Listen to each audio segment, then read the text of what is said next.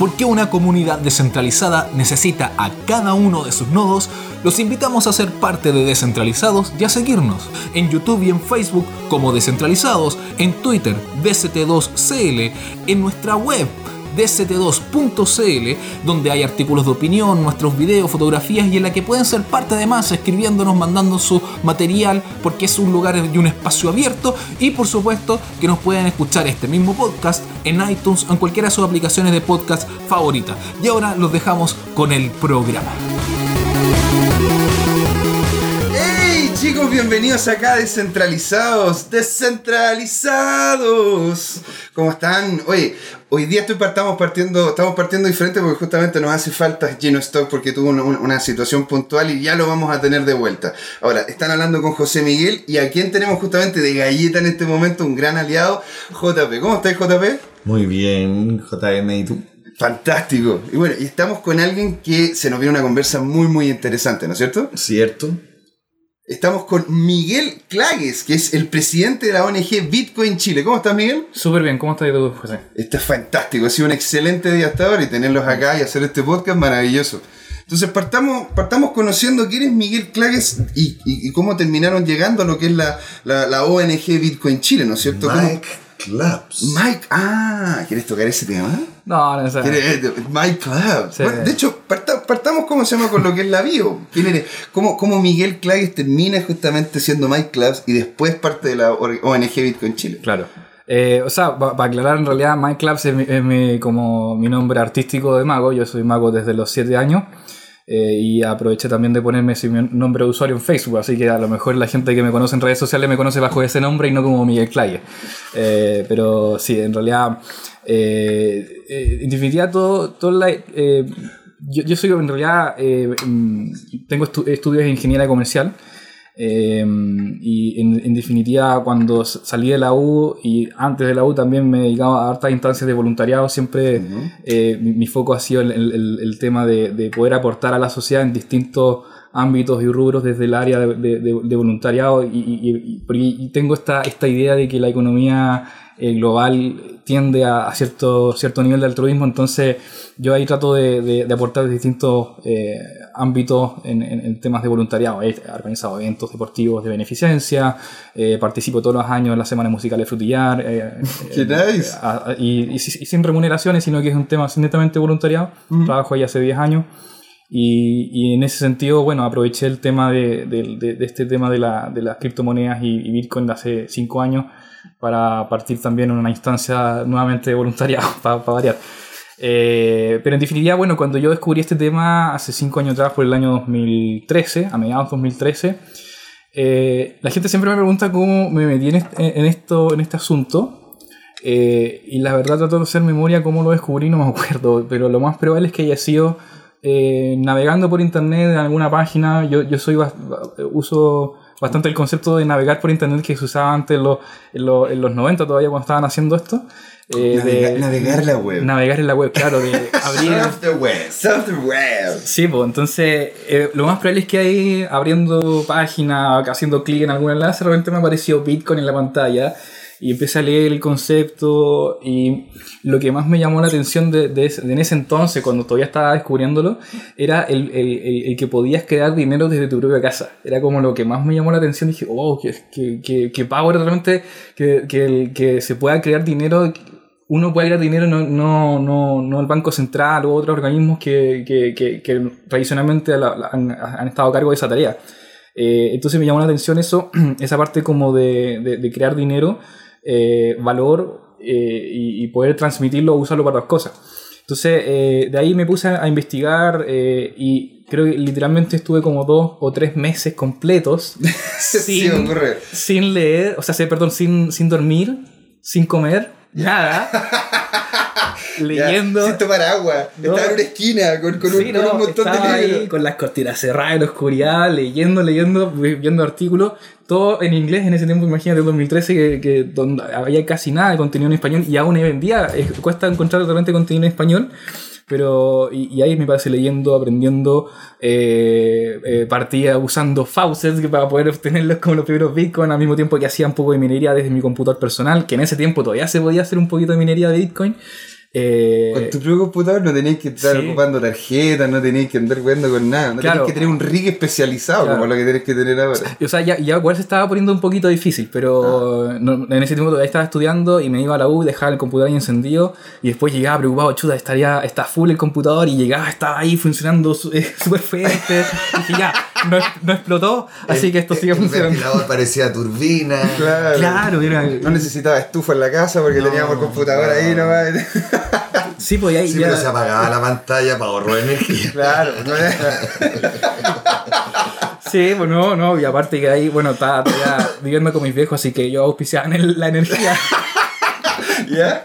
Así que bueno, pero, pero sirvió como para aprender, para fines académicos, de cómo funciona el tema de la minería, que fue lo- como lo primero que me llamó la atención de esto, de crear el dinero de tu propia casa. ¿cachai? Ahora, ¿tú, ¿tú estudiaste algo que tiene que ver con computación? No, Este, ¿Tienes comercial. No, yo soy. ingeniero comercial. Tengo background en ingeniería comercial. Ya, perfecto, perfecto. Entonces, eh, claro, en ese entonces todavía estaba estudiando en la Universidad de San Sebastián. Ujú. Eh, y, y conforme empe- seguía aprendiendo y empecé a entender cómo ya había el tema y empecé a a darme cuenta de que había un tema también, no solamente de minería, sino que había alguna propuesta de valor bastante interesante de poder enviar dinero a cualquier parte. Entonces dije, chuta, esto tiene como, no, no es solamente dinero de internet para ser usado de alguna forma, sino que eh, es mucho más allá de eso. Entonces empecé a buscar si había alguna iniciativa eh, acá en Chile de si existía algo- ya alguna comunidad. Yo siempre he sido, eh, toda la vida he sido eh, de, de- de- de ver si, si hay comunidades y si no hay comunidades las, las dirijo. Yo es, es- dirijo algunas otras comunidades que no tienen nada que ver de- de- con, con este tema. Yo, Sí, sí. por ejemplo, para mencionar, soy fanático de Harry Potter, entonces manejo también algunas comunidades de Harry Potter. Entonces, y que no tiene pero nada que ver. Y, y en ese sentido, bueno, cuando no existe la comunidad, como que yo la creo. Entonces, en ese, en ese sentido, me puse a investigar y no, no, había, no había nada en realidad. O sea, eh, había un grupo en, en- en Facebook creado hace dos meses antes de que yo descubriera el tema, se llamaba Bitcoin Chile. Y dije, ya, bueno, me voy a venir. No, no, había, no había fanpage. Y dije, ya, creemos el fanpage. Y así empecé a armar el tema. Eh, de a poco la gente se empezó a unir, a armar seguidores, a unirse gente al grupo. De repente me nombraron administrador del grupo, porque el grupo, como te digo, ya estaba creado, no lo creé yo. Pero eh, en algún momento tomé la administración y de repente empecé a tomar un rol más, más participativo que el administrador que lo había creado. Entonces, eh, y de repente empecé a buscar como instancias más, más públicas, como, como, como que alguna, alguna charla que se diera de repente. Eh, y de repente descubrí que hubo una charla organizada por, eh, por Startup Chile eh, por ahí, por allá, eh, a fines de 2013, eh, por acá en, Patio Villavista. De ahí una, una gente de uno- unos gringos que estaban viniendo a hacer una, una charla sobre, sobre, sobre Bitcoin, específicamente el estado actual de la, de la criptomoneda. Y ahí fui, coincidí con algunas personas que se han mantenido hasta el día de hoy, eh, y, una de esas personas fue eh, eh, Jorge Gatica, que coincidentemente era, fue en ese entonces todavía, y hasta bastantes años después, profesor de la Universidad de San Sebastián, donde yo también yo estaba estudiando. Entonces coincidimos en, primera instancia en, esa, en ese evento, y después un poco más tarde, justo en los primeros días de enero de 2014, después de Año Nuevo, eh, se hizo un evento en California Cantina para inaugurar la- el, el- el- como el primer local en Santiago, incluso en Chile, que estaba aceptando Bitcoin como medio pago en California Cantina. Y ahí ese fue también un evento bastante interesante, fueron como El, el de Provi, ¿no es cierto? el de acá que está en Providencia, en, las Urbinas. Sí. sí. Y, y ahí ese, ese fue un evento eh, genial, o sea, 200 personas, estaba el local llenísimo. Y era increíble porque yo decía, uy, ¿de dónde salieron 200 personas en 2013? Claro. Y, y- y había todo tipo de gente, la- yo creo que la mitad eran chilenos, la mitad extranjeros, eh, porque bueno, el, el- el dueño es gringo en realidad. Entonces, eh, yo amigo, está el fundador de blockchain.info, está Adam Strandling, que fue el fundador de la primera casa de cambio eh, chilena, que en ese entonces se llama Coinforce, después le cambió el nombre a, a comprar Bitcoin. Me parece que eran nombres, si me, me- me equivoco, a lo mejor después la, la comunidad me corrige, pero, pero, pero estaba él ahí y están como ahí los, los, los pioneros en este tema de que estaban llegando a Chile a instalar el, el, el tema del Bitcoin. Y, Y centrado netamente en Bitcoin, ¿no es cierto? Porque Netamente. En, en ese entonces no, no, no se había escuchado otro tipo, de, otro- de, otro- de otra forma diferente, otro, otra No, blockchain diferente. El 2013 no. Claro. No, pues era solamente Bitcoin y a lo mejor quizás había algún tema distinto, pero, pero no, no salía mucho más allá del Bitcoin. O sea, eh, me acuerdo que en ese evento es que se pusieron algunas aplicaciones que estaban desarrollándose, las primeras aplicaciones que eh, después no logré encontrarla, pero que permitían hacer como minería, pero solamente si estabas en ubicaciones específicas dentro de Santiago. Era muy interesante y lamentablemente eso después no se desarrolló, pero era una propuesta muy buena y, y, y- y- bueno, minería, minería geolocalizada. Sí, minería geolocalizada y, eran unos chicos que no me acuerdo, no, no, ya hasta entonces no me acuerdo si eran chilenos o gringos los que estaban haciendo eso, pero, pero era bastante bueno. Y así habían varios proyectos que se, presentar- se presentaron en ese evento en particular. Y yo ahí fui como, más que nada, como community manager de Bitcoin Chile en, Facebook, como para cubrir el evento, saqué hartas fotos y esas fotos están disponibles en, la página de Facebook. Eh, entonces, eh, mi rol siempre en ese entonces fue como tratar de, de, de como administrar desde la, desde la sombra, porque tampoco no, no me interesaba tener una figura pública, pero administrar las redes sociales para que la gente, para que el ecosistema empezara a desarrollarse de a poquito. Que la gente que se empezara a interesar en el tema encontrara que había un espacio virtual como para interactuar con otras personas y empezar a generar un espacio de discusión, de experimentación, etcétera. Entonces ahí después, em, después, de eso, des- después de ese evento eh, y, conforme se fue armando de poquito el ecosistema a nivel digital, eh, empezamos a interactuar más con el profesor Jorge Gatica, con otras personas que se fueron involucrando. Que de hecho, la- la- la com- una de las comunidades más potentes dentro de, de- o- universitaria está justamente en la San, en la San Sebastián, Sí, de, po. de- de- de este tipo de movimientos, lo que son las criptomonedas, el conocimiento del Bitcoin, del Ethereum, después, te fijas, y, y lo lideró justamente Jorge allá en la, en la- en la universidad. Claro, en realidad fue co- co-liderado entre Jorge Gatica y también Andrés Junge, que también coincidimos Andrés en... está Sí, ya. Andrés Junge con el Yaycui. Eh, o sea que en ese entonces estaba partiendo Yaycui.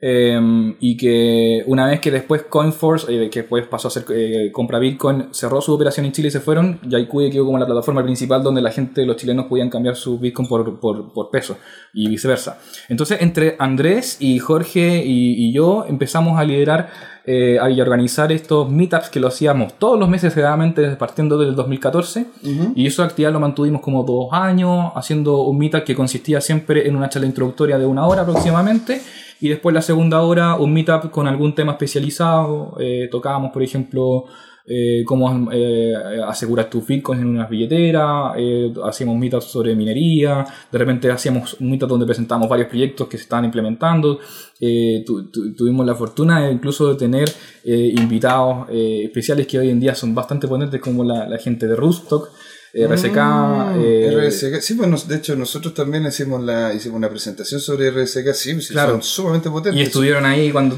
estaban partiendo, nosotros lo estuvimos. Claro. Así que eh, fue, fue bonito poder tener proyectos como ese, eh, eh, Zerocoin también, que estuvo también presente por ahí, eh, y otros proyectos que han tenido de éxito, pero tampoco no son, no, no son tan conocidos, pero sí han tenido cierto grado de éxito. Y, y nosotros los tuvimos ahí y es bonito poder haberlos tenido para que la gente, la, la- la comunidad los fuera conociendo.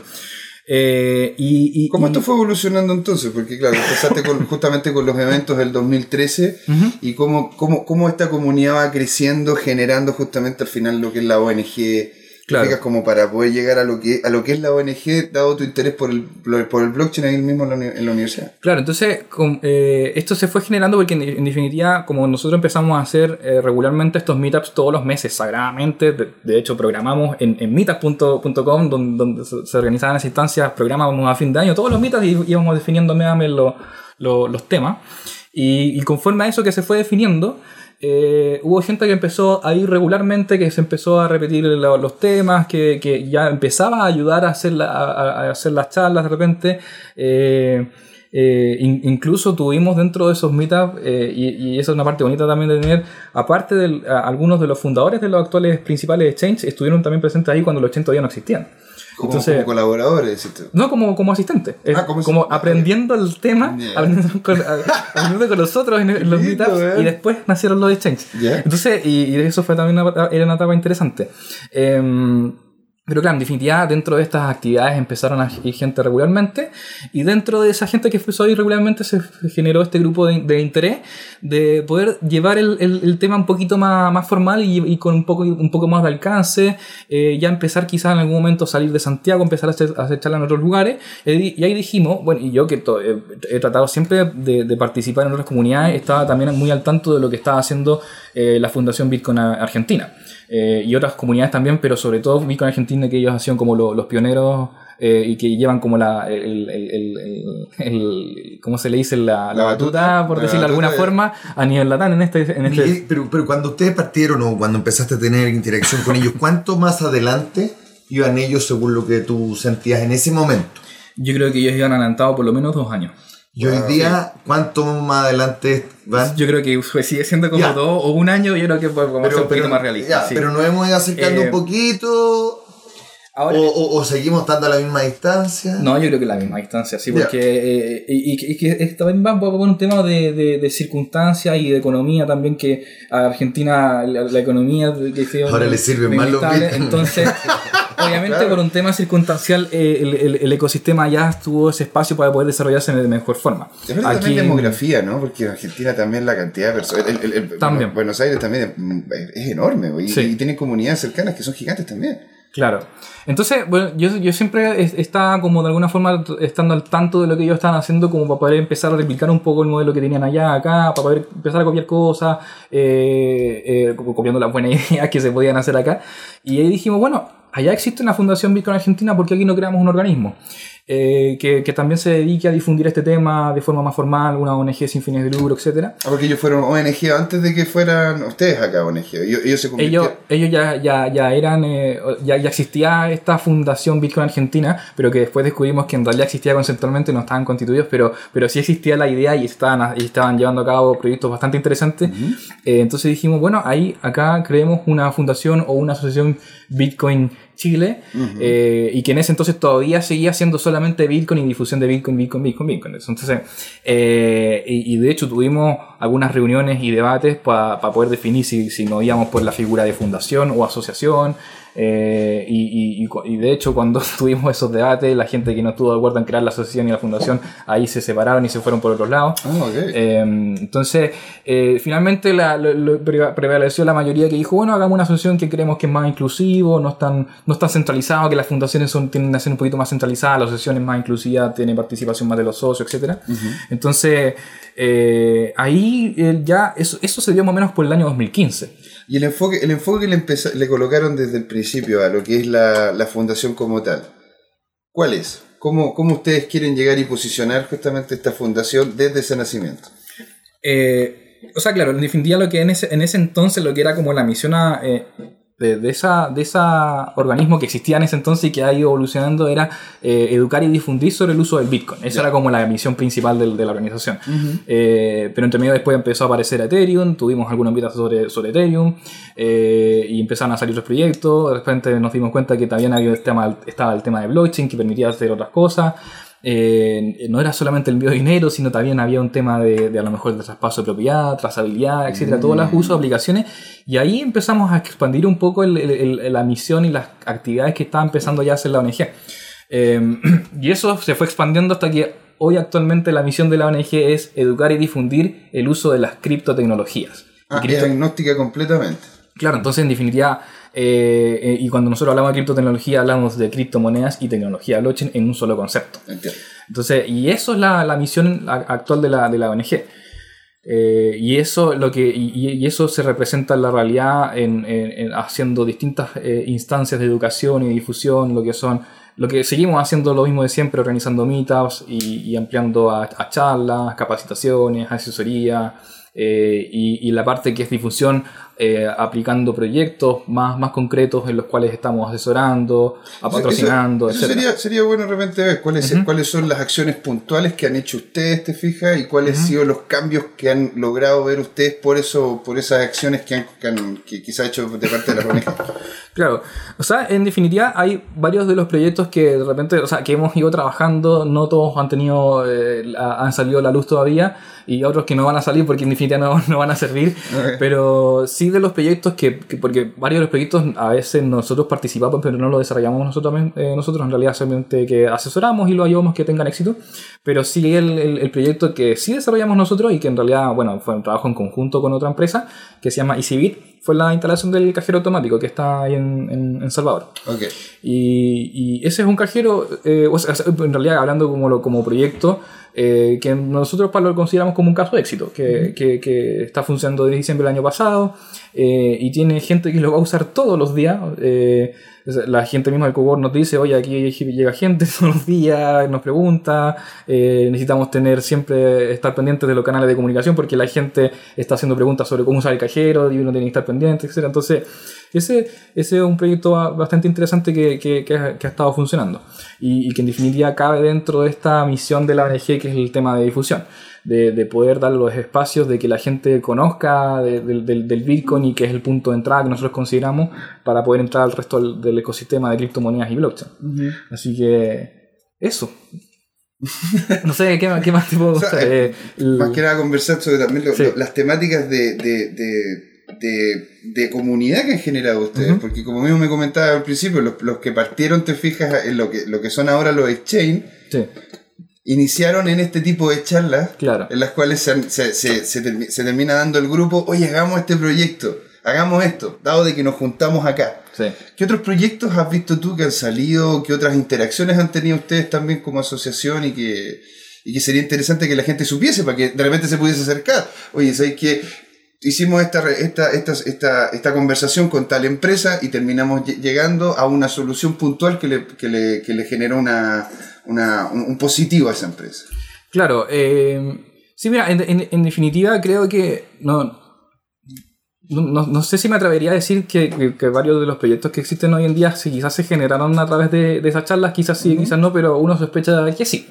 Eh, entonces, pero como es una sospecha, yo prefiero en realidad no, no, no, no, no, no nombrar a lo mejor empresas que existen hoy en día que fueron gracias a esa, porque sigue siendo una, una especulación, pero, pero, pero con cierto grado de probabilidad de, de- de casi el 100%. Entonces, eh, en, en definitiva, creo que eh, eh, el ecosistema nomás se ha ido desarrollando eh, y nosotros hemos estado participando ahí. Y, y- y creo que lo más interesante de la, de la, de la ONG en definitiva que, y que va parte del- de mi espíritu a modo personal de que el ecosistema se desarrolla es que nosotros más que nada eh, eh, hemos siempre querido dar el, el espacio de que el ecosistema se desarrolle aun cuando la ONG no tenga la participación principal o sea el protagonista de los, del- del- de los distintos proyectos que se implementan.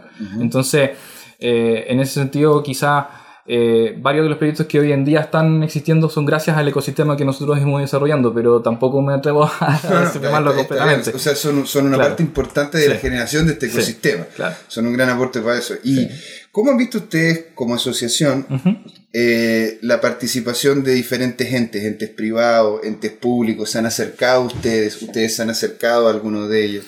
Eh, sí, o sea, de, de- de las dos, de las dos partes, porque no, hay gente y, o sea, personas y organizaciones y empresas que regularmente se acercan a nosotros como para hacer consultas, para hacer preguntas, aclarar dudas. Pero personas particulares. personas particulares y organizaciones y empresas de, la- de los dos tipos. Y también nosotros solamente cuando hemos identificado algunas iniciativas eh, que sabemos que están existiendo, hemos eh, hecho el primer contacto como para poder, eh, o- ya sea para obtener información eh, y, y ver si, si a lo mejor es, es- un buen desarrollo, si tiene, si, tiene, si tiene potencial y si tiene potencial tratar de involucrarnos como para poder dirigir un poco el tema eh, de, de- Como de manera asesoría, efectiva. O sea, no necesariamente como asesoría, sino con el, con, el, con el puro interés de que a lo mejor ese proyecto que tiene potencial realmente se puede implementar de buena forma. Eh, eh, nosotros apuntamos bastante en el tema de descentralización real, en soluciones eh, de, de blockchain pública eh, eh, que, que, que sean realmente transparentes, etc.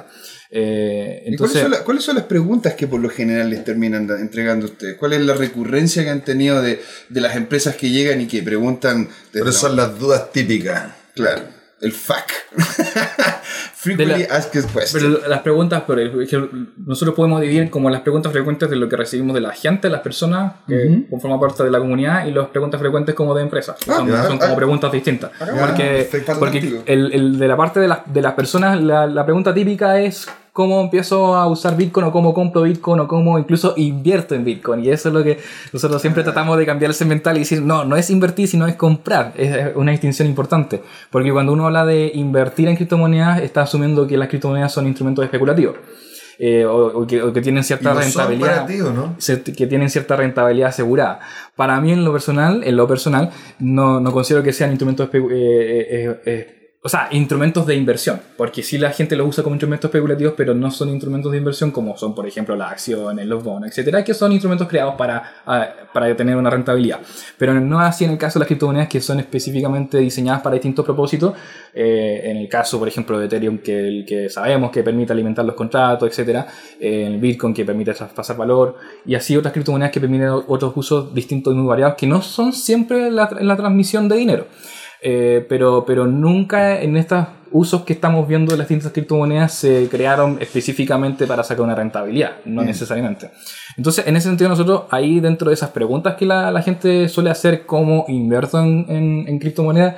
Eh, la, no, no es invertir, no es invertir. Tratamos de aclarar un poco el tema, porque sobre todo tenemos esa responsabilidad como ONG dedicada a educación de poder aclarar y educar eh, adecuadamente de que definitivamente no es un tema de, inversión, sino que es comprar criptomonedas para utilizarlas en esto, para utilizarlas para comprar a lo mejor un producto o un servicio que se vende con Bitcoin, que se vende con Ether, que se vende con, con Stellar o lo que sea. Entonces, em, eh, esas son como la, las principales preguntas que, que, nosotros solemos recibir de la gente, como cómo parto en esto, cómo me meto, cómo, cómo, cómo, cómo invierto, cómo compro, cómo lo utilizo, cómo lo almaceno, etcétera. Eh, y de parte de, la, de, de, lo que son como más a nivel eh, empresarial o, o, organizaciones, empresas que de repente no, nos contactan, de repente también va un poco de la mano sobre el, el, tema de cómo meterse en el tema del, del Bitcoin y cómo comprar, pero ya las empresas como que han investigado un poco, usualmente cuando ya nos contactan, y ya están como más el, el tema de blockchain, como, de, como ya nos contactan, cómo a lo mejor puedo implementar blockchain si lo puedo usar, eh, a lo mejor a, aplica a mi negocio, a veces no aplica. eh, no, no todos preguntan eso, hay gente que está asumiendo que se puede implementar blockchain en todas las cosas y ahí nosotros tenemos que aclarar, no, mira, blockchain es una solución bastante interesante, pero no, no, pero no sirve para todo, no, no, no es una solución que, que, que, que, se puede aplicar en todo negocio y en todo modelo eh, organizacional. Lo cual, entonces, es, lo cual, es, muy sano, pues tener conciencia de qué es y qué claro, no es. Que, y no. Claro, entonces hay... Y qué no hace. Y esa es una responsabilidad súper importante porque en definitiva, claro, uno se mete, por ejemplo, a hacer una asesoría, una capacitación y uno tiene que tener la responsabilidad de poder decirle, mira, ¿sabes que este es tu modelo de negocio, esta es la forma que tú operas? Pero sabes que lamentablemente no puedes usar blockchain porque no, no, no, no, no es compatible. No, valor, no es compatible no, para tu negocio. O no te aporta valor nomás. Pues. Y es, y es una responsabilidad importante porque en definitiva cuando uno dice eso, obviamente después está, está a lo mejor perdiendo una, una, una venta de poder desarrollar blockchain en claro. esa empresa. Entonces es una responsabilidad importante. Pero nosotros como organismo neutral que nos caracteriza tenemos esa responsabilidad y tratamos de hacerlo siempre. Oye, eh, Miguel, dime. ¿qué tan, qué tan preponderante en, en, en el interés, ya sea de, de personas a individuos y, y, de organizaciones o empresas, está la seguridad? Tú recién en, en el relato contabas de esto de ver cómo tratar de mantener seguro el wallet. Uh -huh. eh, eh, ¿Qué tan, en, en, en, la experiencia de ustedes, en la gente que los contacta, qué tan importante para la gente la seguridad? Como que, que, que ¿Cuánta tanto pregunta hay respecto a la seguridad? Eh, sí, o sea, es una fracción no tan importante el tema de la seguridad, pero sí nosotros, aunque no recibimos preguntas, tratamos de destacarlo lo más posible. Porque, ¿qué es lo que le decimos a las personas en el caso, por ejemplo, de uso de criptomoneda? Es que al momento de, por ejemplo, tras, eh, traspasar su parte de su capital que se encuentra en dinero fiat a criptomoneda, tienen que ser conscientes de que la seguridad que a lo mejor eh, está a cargo de, lo, de, de los bancos e instituciones financieras es seguridad que se traspasa a, a, uno mismo. O sea, uno tiene que hacerse cargo de esa seguridad, de poder tener precauciones, etcétera. De la misma forma cuando, por ejemplo, me subo al transporte público y estoy pendiente de mis cosas, de mi billetera, etcétera. Esa seguridad uno también la, es propia cuando, cuando usa criptomonedas de poder hacer los respaldos de seguridad de su teléfono eh, o de su billetera digital, etcétera. Entonces, mnemónico, tenerlo guardado. Claro, la, la, la, la palabras. ¿cuánto, ¿Cuánto te toca eso? Dices, oye, perdí mi, mnemónico, ¿cómo recupero mi llave?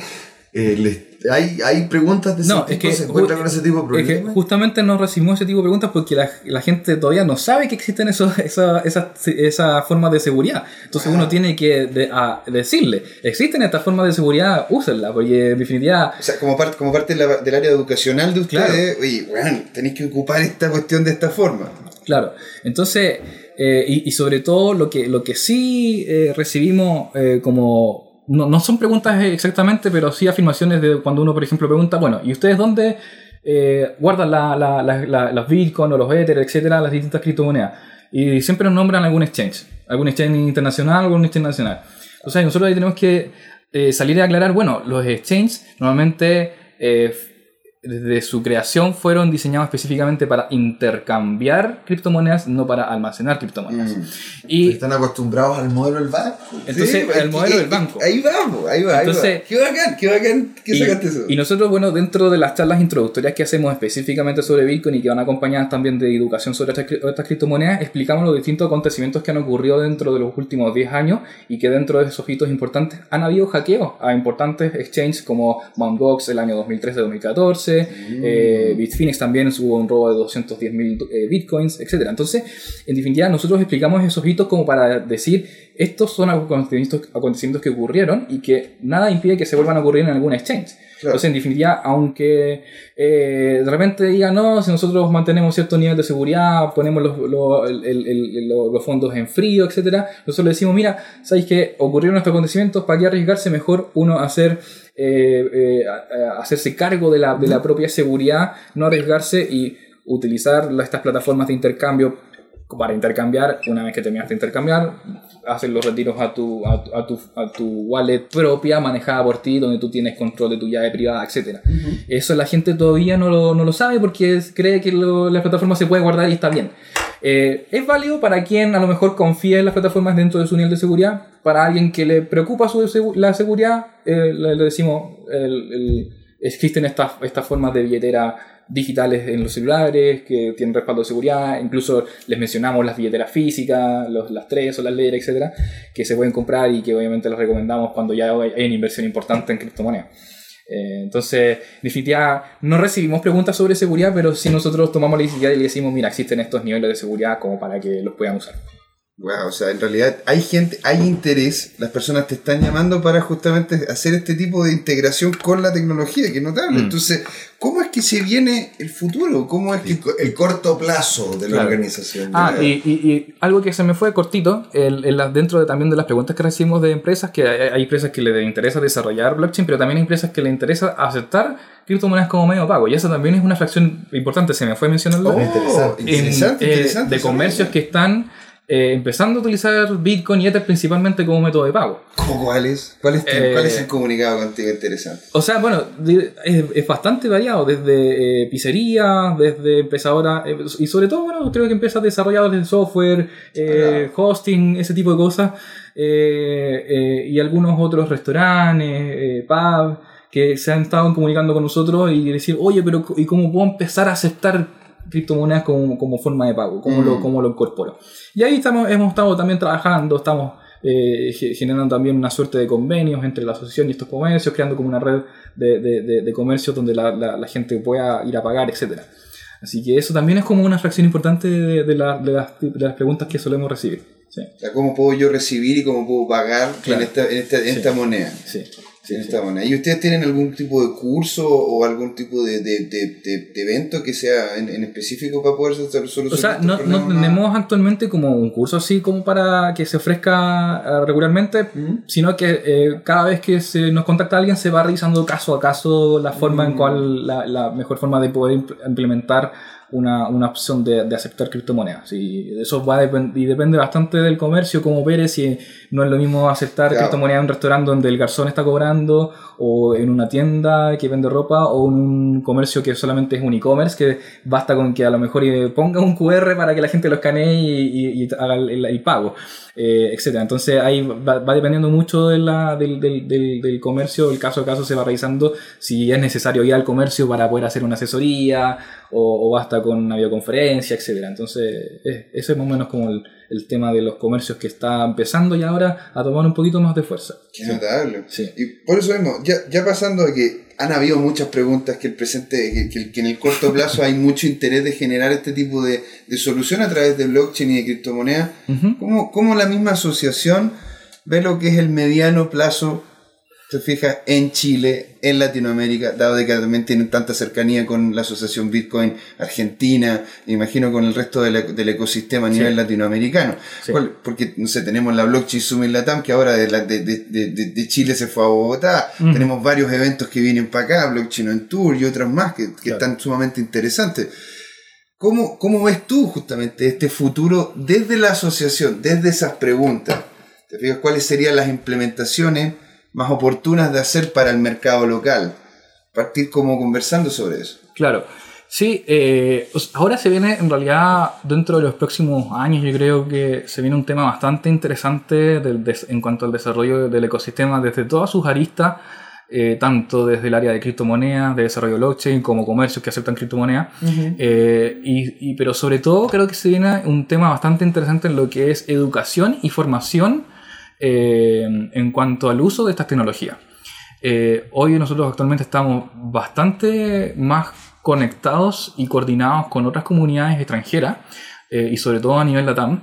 Y se vienen propuestas bastante interesantes para lo que es el desarrollo de distintos eh, proyectos eh, a nivel LATAM, en realidad. Y ni siquiera a nivel LATAM, sino que a nivel iberoamericano para poder incluir a, España.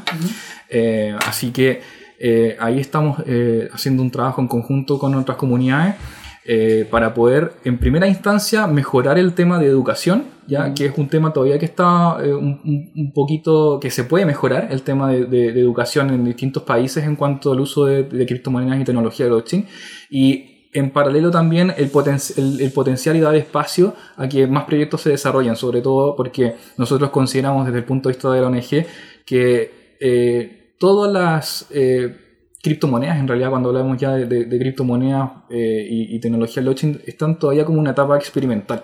Nosotros, yo, digo que siempre Bitcoin o Ether o, otras criptomonedas todavía siguen siendo versiones beta. Eh, mm, está todavía desarrollándose, experimentándose. Sabemos que se viene Ethereum 2.0. Entonces, eh, eh, entonces y, no solamente Ethereum 2.0, el Internet de, las blockchains también se viene. O sea, se vienen tantos cambios que. Entonces, claro, en definitiva, cuando uno ve todavía hay cosas que, que todavía se pueden seguir mejorando. Y, y, sobre todo lo, lo, importante es empezar a vincular todos estos desarrollos y toda esta iniciativa a pensamiento inteligente y no pensamiento mágico. ¿A qué me refiero? Por mm. ejemplo, que mucha gente dice y ve esto, oh, mira, esto es la siguiente revolución, es la solución a todos nuestros problemas, esto va a desarrollar todo el mundo, a llevarnos a otra nueva etapa, y eh, quizás sí, pero quizás no. Eh, no lo sabemos, pero sí es importante no tener un pensamiento mágico de que es la solución a todo, sino empezar a, vincularlo con un pensamiento inteligente, de decir, ah, mira, esto tiene potencial, necesitamos desarrollarlo, ¿ya? Eh, y, en ese sentido es importante poder unir más al ecosistema y a las distintas comunidades de, poder decir, mira, están estas propuestas, estas iniciativas, pero trabajemos en ellas y hagamos cosas concretas. Entonces ahí hay, hay varias propuestas interesantes que estamos desarrollando en conjunto con otras comunidades a nivel iberoamericano. Así que ahí nomás hay que seguir esperando cómo se desarrolla esto y las iniciativas que van a ir apareciendo. Qué notable. Pero entonces hay un, hay un, hay una, una, pulsión de parte de las comunidades también en poder desarrollar eh, elementos que sean factibles dentro de lo que es blockchain. ¿no es cierto? ¿Cuáles, ¿Cuáles han sido tú, dado de, estas mismas relaciones, los proyectos que más te han llamado la atención dentro de Latinoamérica que pueden llegar y generar un impacto de aquí a mediano plazo? O que en una de esas vamos a ver aquí en Chile con, con soluciones parecidas para que la gente, sobre todo la gente que no está instruida en este tema, pueda poner, colocar, pueda colocarle un ojo, o puede llamar también a la Asociación Bitcoin Chile y decir, oye, ¿sabes que me, me, llama, me llamó la atención este proyecto, estamos haciendo algo parecido, no sé si buscaríamos algo de ayuda. Te lo, te lo claro. O sea, como te decía, en realidad lo que, lo que se viene a futuro son dos cosas en paralelo. Primero, el tema de, mejorar las instancias de educación, ya, eh, y eso va desde cero, desde eh, Bitcoin 111 eh, entonces, y hasta llegar hasta lo último de, blockchain. Eh, y esa es una propuesta bastante interesante y que va a ser anunciada en el, evento que estamos organizando la Crypto Night. Eh, y, eso va a, generar un impacto ya a nivel americano, porque va a ser una cuestión bastante interesante. Pero lo otro son los desarrollos en, en, proyectos blockchain, en el cual nosotros estamos asesorando, patrocinando y algunos también tratando de desarrollar en conjunto con otras organizaciones que ya son implementaciones más concretas, como por ejemplo son los paneles fotovoltaicos, en temas de, de, construcción también, que, que, están viendo soluciones de poder conectar a los distintos participantes eh, en, en, un proyecto de construcción, eh, eh, y otros temas también que ya son negocios un poquito más, entre comillas, tradicionales dentro del ecosistema, que son, mm. por ejemplo, la minería de criptomonedas. Ya estamos ahí eh, participando de alguna forma dentro de lo que se puede en el primer data center de minería de criptomonedas en Chile. ¿En serio? ¿Dónde va a ser eso? ¿Cuándo lo vamos a ver? Eh, está todavía en desarrollo, está todavía en etapa de financiamiento ese proyecto. Eh, y ahí estamos tratando de, poder eh, darle un, buen espacio de difusión a, ese tipo de cosas.